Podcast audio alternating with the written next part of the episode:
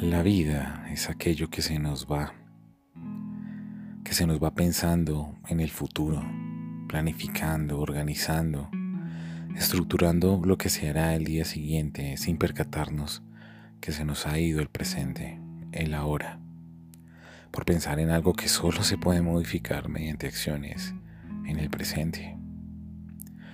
Así que el valor de la vida es disfrutar del presente, es acogerlo como lo único certero que tenemos.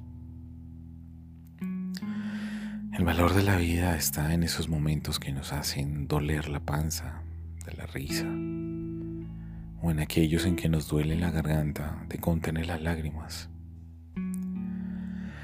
El valor de la vida está en los momentos que nos hacen decir, esta es mi vida, yo soy dueño de ella, soy quien decide el valor que le doy.